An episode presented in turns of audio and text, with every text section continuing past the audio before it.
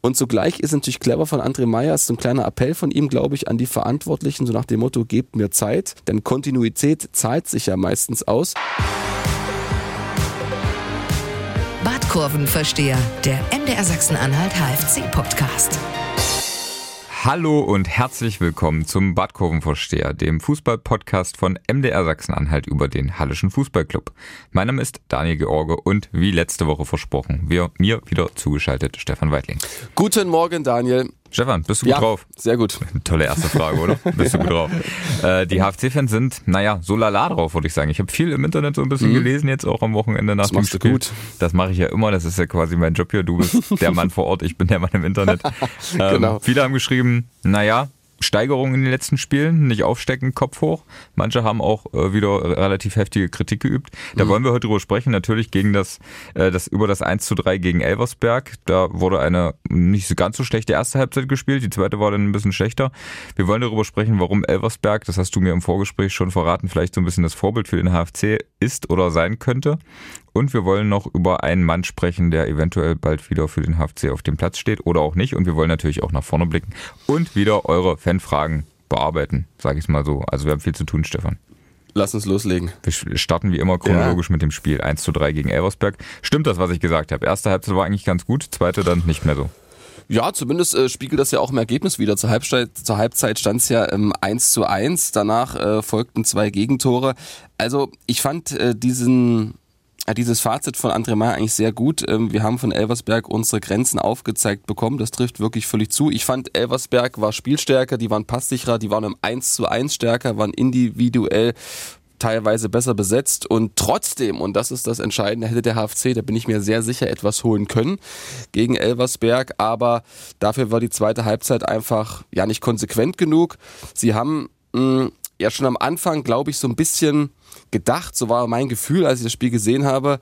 Wir kommen aus einer guten Phase, wir haben ähm, zwei Unentschieden, einen Sieg, einen überzeugenden Sieg im letzten Heimspiel gegen Ferl.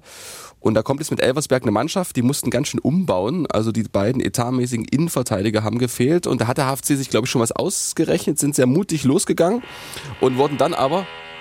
Alles klar bei dir, Daniel. Jetzt wird hier gebohrt. Das ist natürlich ungünstig. Ja, was bohrst du denn da? Ich dachte, wir machen einen Podcast. Das Funkhaus wird auseinandergeschraubt anscheinend und abgebaut. Und zu dir nach Hause, dass ja, du von dir aus und jetzt nicht mehr nach Magdeburg zu Hause arbeiten kann. Wir machen einfach mal weiter wir und machen hoffen, weiter. dass nicht mehr oft gebohrt wird. Wenn, ja. nicht, wenn nicht an der Stelle, dann entschuldigen wir uns dafür, dass ein kleines Bohrgeräusch zu hören ist auf der Ja, Aufnahme. nee, jetzt geht's ja, jetzt geht's ja wieder. So, und dann wurden sie ja schon am Anfang äh, gnadenlos ähm, ausgespielt. Nach drei Minuten erste Top-Chance, dann das 1 zu 0 nach ähm, vier Minuten, wo Zazar einfach dieses Tempo nicht aufnimmt von Schnellbacher. Und das war ein bisschen zu naiv im Prinzip vom HFC. Dann haben sie sich gesteigert, sind über die Standardstärke zurückgekommen. Lass uns da nochmal explizit drüber sprechen. Und in der zweiten Halbzeit ist es einfach so, exemplarisch das 2 zu 1 für Elversberg. Für mich ganz exemplarisch. Der HFC ist seinem Motto treu geblieben, vorne voll drauf. Mit drei Leuten in der ersten Reihe, dahinter zwei haben versucht zu pressen, irgendwie in den Zweikampf zu kommen, irgendwie Elversberg den Ball wegzunehmen, aber die waren so überzeugt in ihre eigene Spielstärke, die haben sich da locker flockig rauskombiniert. Am Ende ist sogar noch Landkraft, der Außenverteidiger, auch noch in die gegnerische Hälfte aufgerückt. Aber was hat Elversberg gemacht? Extrem clever. Sie haben das Spiel verlagert nach links, dann kam die Flanke, der Pfeil war frei, Landkraft war ja nicht mehr da und äh, Gebhardt wehrt zu mittig ab und dann haut den Ball der Rochelt rein und da war es passiert und dann war irgendwie so ein bisschen die Luft raus. Aber was ich sagen wollte, letzter Satz, dann bist du dran. Die Chance war wirklich da, weil ich hatte das Gefühl, Schnellbacher, der beste Tops-Scorer und Angreifer der Elversberger, musste kurz vor der Halbzeit verletzt raus. Und da hatte ich das Gefühl, das ist so, ein, so eine Chance für den HFC. Ich glaube, es hatte auch André Meyer, hatte dann mit Denis und ähm, wen hat er noch eingewechselt? Noch irgendeinen, weiß ich gerade nicht, ähm, nochmal offensive Power ins Spiel gebracht. Aber am Ende musst du eben solche Konter verhindern. Du musst in die Zweikämpfe kommen, wenn du schon so hoch presst und äh, dich eben nicht so ausspielen lassen. So, du hast schon gesagt, Standortstärke. Da möchtest du nochmal drüber sprechen, weil das aus deiner Sicht auffällig ist. Ja, ist auffällig. Also erinnere dich, erstes Spiel gegen Zwickau, eine Ecke, Müller macht das Tor. Gegen Oldenburg eine Ecke, Fünger macht das Tor. Gegen Meppen war es ein Freistoß, Zimmerschied macht das Tor. Gegen Ferl war es eine Ecke, Niedfeld macht das Tor. Und jetzt gegen Elversberg war es eine Ecke von Kreuzer. Zazar verlängert und äh, Zimmerschied hämmert den rein vor seinem Gegenspieler Neubauer. Und das war wirklich einstudiert. Und das scheint wirklich sehr gut zu fruchten. Es gibt eine Änderung in diesem Jahr beim HFC, könnte ich mir gut dran vorstellen, dass es daran liegt. Es ist nämlich so, dass es jetzt für jeden Raum auf dem Spielfeld einen Schützen gibt. Das heißt also, der trainiert dann die ganze Woche Standards von dieser einen Position. Also nehmen wir mal an, ähm, André Meyer will sie natürlich nicht in die Karten gucken lassen, wie weit das immer bei jedem Spiel zutrifft, aber auffällig ist ja, dass, ähm, wir lassen uns nicht irritieren, dass Kreuzer sozusagen die Ecken von rechts schießt, dann übt er auch im Training einfach nur die Ecken von rechts. Oder bei Geiret war es ja so im Spiel mh, gegen Meppen, da hat er den Freistoß linkes Halbfeld getreten, dann übt er halt die ganze Woche Freistöße vom linken Halbfeld. Und wenn man das, glaube ich, so einstudiert, diese Abläufe und ähm, sich immer wieder neue Varianten ausdenkt, das ist ja auch so gewesen, dann ähm, führt das durchaus zum Erfolg. Und das ist auch ein Verdienst von äh, Co-Trainer Max Bergmann, das sagt ja auch immer André Meyer und ist eine echte Waffe. Also fünf äh, Tore nach Standards ähm, nach einem knappen Viertel der Saison, das ist bärenstark. Ist es ungewöhnlich, das so zu trainieren, frage ich mich gerade? Na, es ist neu gewesen. Also die letzte Saison war es halt so, da hat halt jeder mal irgendwie von allen Positionen geschossen und jetzt ist es eben so, dass eben jeder Schütze seinen, seinen Bereich hat und dann eben die ganze Woche diesen Standard dann ausführt und sich dadurch vielleicht doch ein Automatismus einschleift und ich würde einfach mal sagen, ja, es ist neu und erfolgreich. Auf jeden Fall beim HFC. Ich meine, so generell im Fußball, also das habe ich jetzt auch noch das nicht ist, gehört. Das ist oder? ganz neu. Der Hallische Fußballclub revolutioniert die Fußballwelt. Ich habe gehört, dass äh, Jürgen Klopp da jetzt die erste Anfrage stellt. Das hat er noch nicht gewusst. Aber jetzt mal ehrlich, das machen nicht alle so, ne? Machen, glaube ich, nicht alle so. Also Nein. müsste ich mich mal umhorchen, ob das ähm, vielleicht beim nächsten Gegner in Duisburg so ist. Mhm. Das wäre die perfekte Überleitung zum Ausblick, aber wir machen haben noch nicht. Nein, machen noch nicht Schluss. Mhm. Äh, wir machen noch nicht Schluss, genau. Du hast jemanden gesehen beim Training. Also lass uns jetzt mal das Spiel kurz abhaken ähm, und zu einer Beobachtung kommen. Wen hast du gesehen? Ah, nee, ich habe am Donnerstag äh, Toni Lindenhahn äh, getroffen. Mannschaft war schon in den äh, Katakomben, war schon geduscht und Toni Lindenhahn hat dann noch so ein kleines Einzeltraining, so wie es mal sagen, absolviert mit ähm, einem Kollegen von äh, Dr. Bartels plus einer Praktikantin. Also da war die Betreuung 1 zu 2, das ist glaube ich sehr gut. Und äh, ich kam so auf den Platz und er hat dann gleich so einen Ball hingeschlänzt Richtung Tor und der traf auch genau rein. Da hast du halt gemerkt, im Füßchen, ja, im Füßchen, da steckt immer noch dieses Gefühl, da hat er nichts verlernt. Das Problem momentan ist die Wade.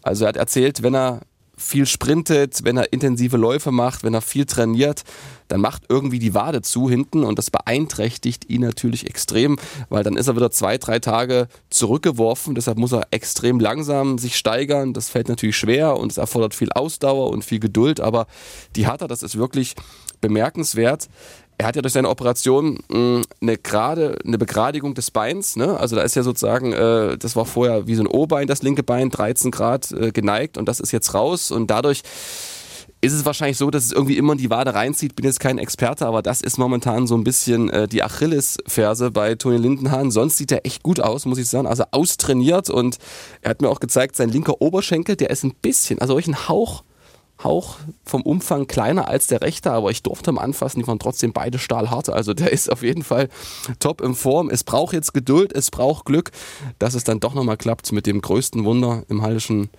in der hallischen äh, Vergangenheit, dass so ein Spieler nochmal zurückkommt. Das wäre es auf jeden Fall so. Du durftest die Wade der HFC-Nation Nicht anfassen. die Wade, nein, sozusagen den Oberschenkel. nein, er hat kurz angespannt und hat man einfach nur gesehen, wie viel Power da drin steckt. Aber die Power, weißt du, wird nicht durch die Wade weitergegeben. Die ist, ist zu viel für die Wade. Na gut, also wir sind gespannt, wie alle HFC-Fans, wann es da irgendwie, äh, ja, wann es die Rückkehr auf den Platz gibt, tatsächlich bei Thun Lindenhardt. Lass uns mal, äh, apropos HFC-Fans, zu Fanfragen kommen. Wir haben wieder einige bekommen. Vielen Dank ähm, an euch da draußen.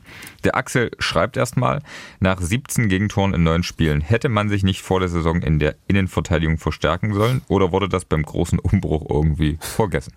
Nee, also 17 Gegentore sind natürlich zu viel. Also da ist, glaube ich, keiner zufrieden äh, nach neun Spielen. Das sind eindeutig vier, fünf too much. Ähm, ich glaube, man hat beim HFC ganz bewusst gesagt, wir setzen auf Erfahrung und Kontinuität in der letzten Reihe, weil das Personal mit Niedfeld, Vollert, Landgraf, Redemann, das ist wirklich gestandenes Drittliga-Personal. Und da war man, glaube ich, sich von vornherein sicher, da holt man nur so einen Jungspund wie den Fünger mit dazu, um da einfach so einen Lauch, leichten Konkurrenzkampf mit einzufügen und vielleicht so ein Talent ranzuholen, was mal später äh, Startelf bereit ist. Das ist ja der Kollege Fünger noch nicht und deshalb würde ich nicht sagen, man hat es vergessen, man hat es bewusst so entschieden. Das ist jetzt natürlich Kaffeesatzleserei, keine Ahnung, wenn sie jetzt noch einen besseren Innenverteidiger in Anführungsstrichen geholt hätten, ob es dann weniger Tore gewesen wären, glaube ich nicht.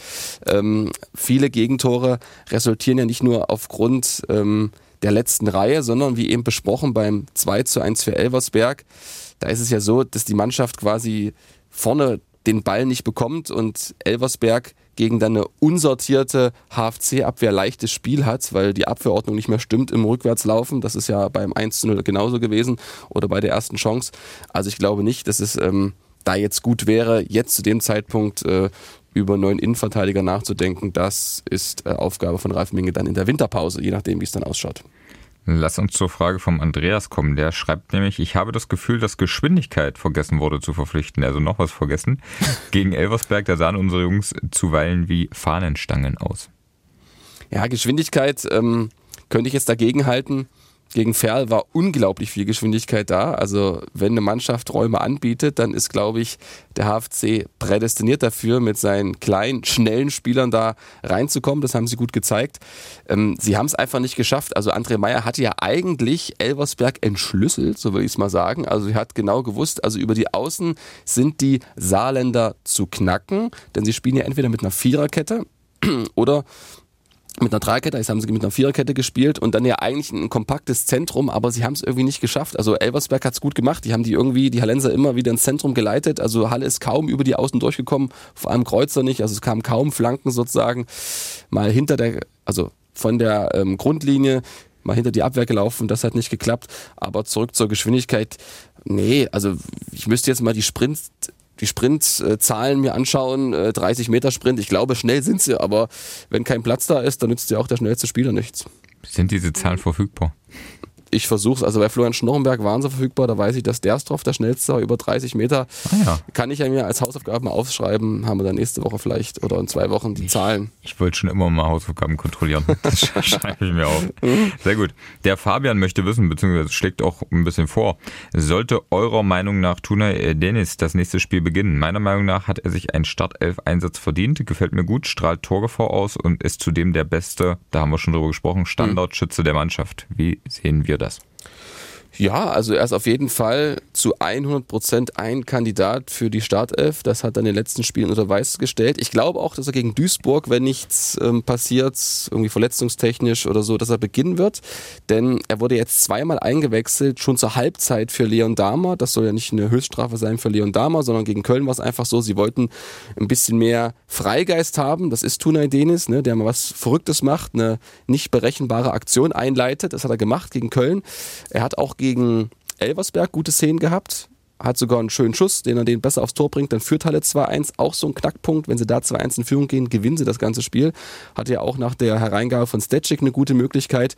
Ich glaube, er hat ihn gegen Elversberg auf der Bank gelassen, weil er wusste, der ist richtig heiß. Und das ist einer, der kann uns nochmal wirklich beschleunigen im Spiel. Am Ende hat es nicht geklappt, aber er ist trotzdem einer, der für mich ähm, Startelf bereit ist und auch gegen Duisburg wahrscheinlich den Vorzug von Lea, vor Leon Dahmer erhalten wird. So, bevor wir zum Duisburg-Spiel und zum Ausblick kommen, lass uns die letzte Fanfrage noch beantworten. Der Philipp schreibt nämlich, ich weiß, zurzeit scheint Gebhardt unantastbar zu sein, aber hat er nicht gerade beim 0 zu 1 eine große Aktie dran? Der kommt viel zu spät raus.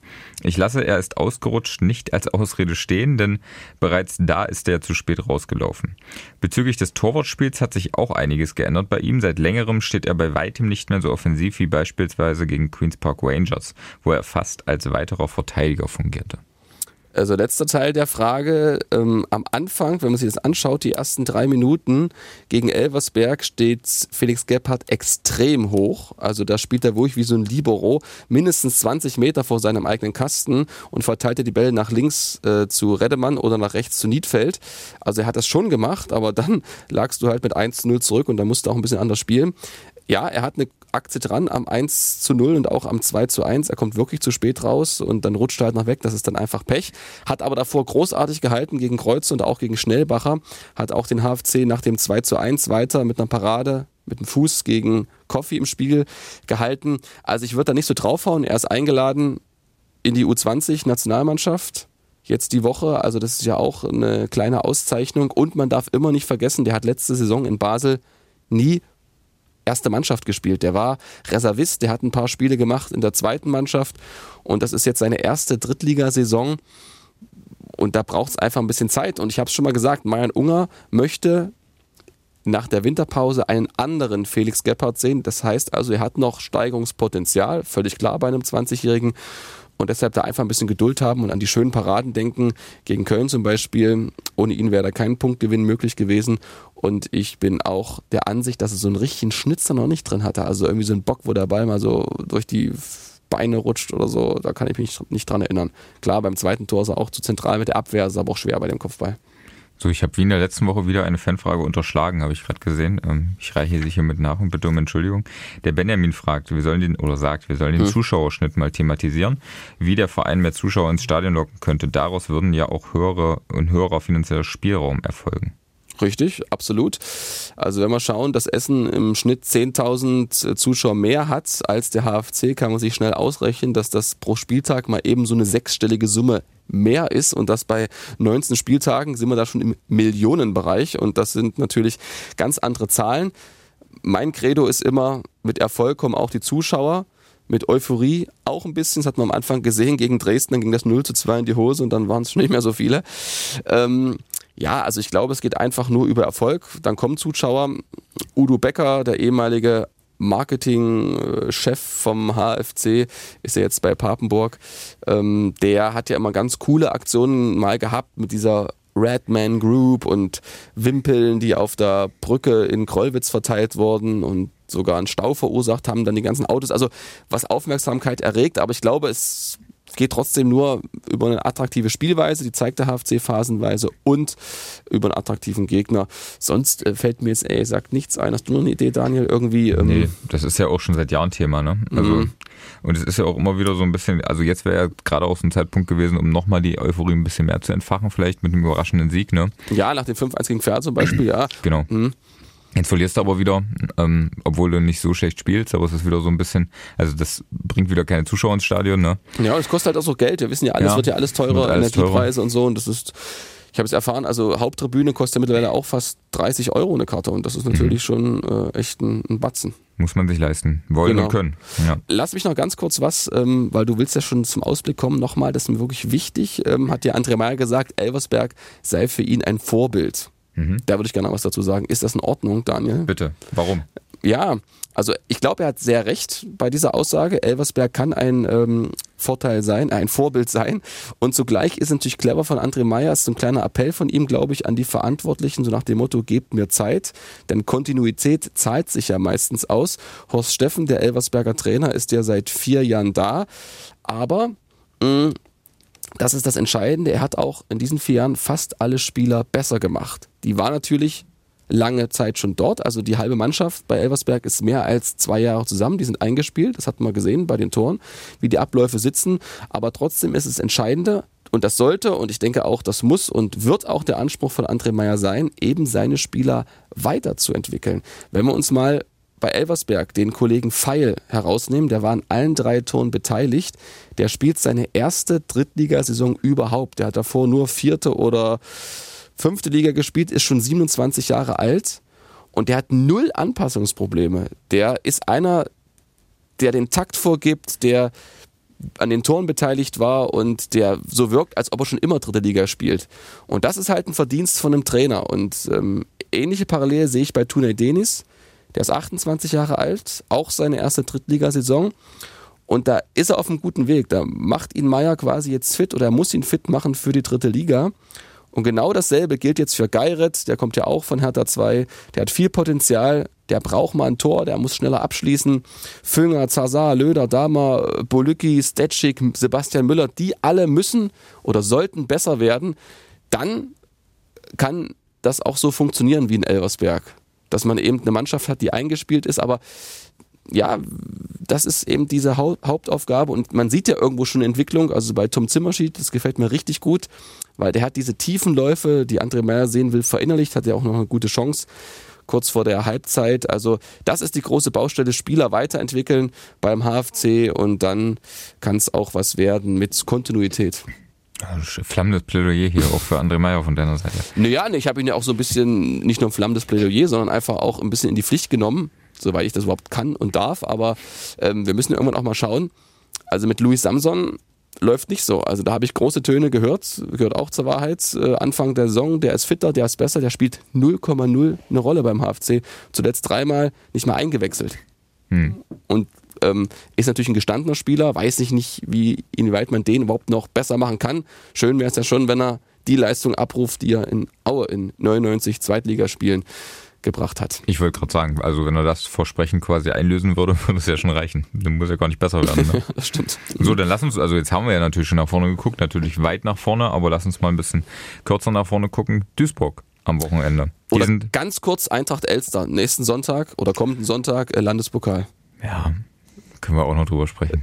Möchte ich dir ganz kurz die Mannschaft vorstellen? Nein, aber ich wollte es nicht unerwähnt lassen. Stimmt, erstmal. Das können Stolpersteine sein. Erinnere dich an Wernigerode. Also deshalb nicht auf die leichte Schulter nehmen. Ganz, ganz wichtig. Landespokalsieg haben wir, Daniel, oder schon fest eingeplant. Ich wollte tatsächlich dieses, diese bösen Erinnerungen nicht nochmal wecken. Deswegen okay. wollte ich das jetzt einfach übergehen. Aber du musst jetzt hier nochmal alle an Wernigerode erinnern. Ja, so ist es halt danke, im danke, Leben. Stefan. Ja. Gut, aber dann kommt Duisburg, beziehungsweise es geht nach Duisburg das große Wiedersehen mit äh, Thorsten Ziegner und äh, Micha Hiemisch.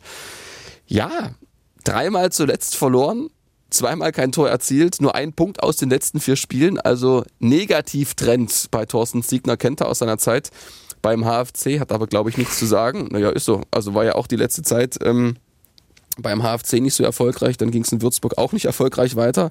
Jetzt haben sie elf Punkte, drei mehr als der HFC und ist für mich so ein wirklich entscheidendes Spiel, denn wir haben ungefähr ein knappes Viertel der Saison absolviert und was jetzt zur Wahrheit dazugehört, der HFC steckt mitten im Abstiegskampf, das kann man schon sagen, nach ja. neun Spieltagen. Ja. Auch wenn es sich überhaupt nicht so anfühlt, weil man hat, ähm, so geht es mir zumindest, das Gefühl, die spielen ja nicht wie ein Absteiger. Ne? Also ist ja phasenweise wirklich ansehnlicher Offensivfußball, da ist man 5-1 dabei, da ist eine tolle Moral dabei gegen Köln, da ist äh, ein gutes Spiel gegen die Löwen, was am Ende verloren geht, da gab es diesen schlechten Saisonstart, aber trotzdem ist die Mannschaft wirklich mittendrin im Abstiegskampf und jetzt ist es entscheidend, dass du dir eben keine Durststrecke erlaubst, weil sonst schaffst du es, glaube ich, nicht, so, ein, so, eine, so, eine, Mannschaft weiterzuentwickeln, die irgendwie immer mit dem Rücken zur Wand steht, wo der Druck enorm ist, die nicht einfach mal aus dem Mittelfeld in Anführungsstrichen befreit ein bisschen aufspielen kann.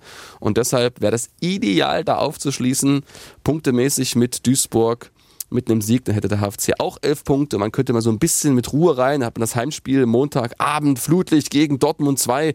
Michi Eberwein kommt zurück. Antonius Papadopoulos. Also zwei Spiele, wo auch die Motivation beim HFC groß sein sollte, da was zu ziehen. Und wenn sie da vier Punkte holen, da wäre ich super zufrieden. Du, glaube ich, auch, Daniel. Und dann könnten wir uns in Ruhe aus Sicht des HFC weiterentwickeln ist tatsächlich wichtig, was du sagst, ne? diese Ruhe zum Weiterentwickeln, weil sonst funktioniert das alles nicht. Ja, ja, und es ist halt immer so, die haben einen Punkt Vorsprung. Ne? Und wenn du mhm. jetzt irgendwie gegen Duisburg verlierst, dann stehst du auf dem Abstiegsplatz und das ist ein ganz anderes, da wird es unruhig im Umfeld. Es ist jetzt schon immer so latent unruhig, ist für mich noch ein bisschen zu früh, weil ich ja beschrieben habe, dass der HFC phasenweise guten Fußball spielt, aber wenn du auf dem Abstiegsplatz stehst, dann kommt einfach so viel Druck von außen rein.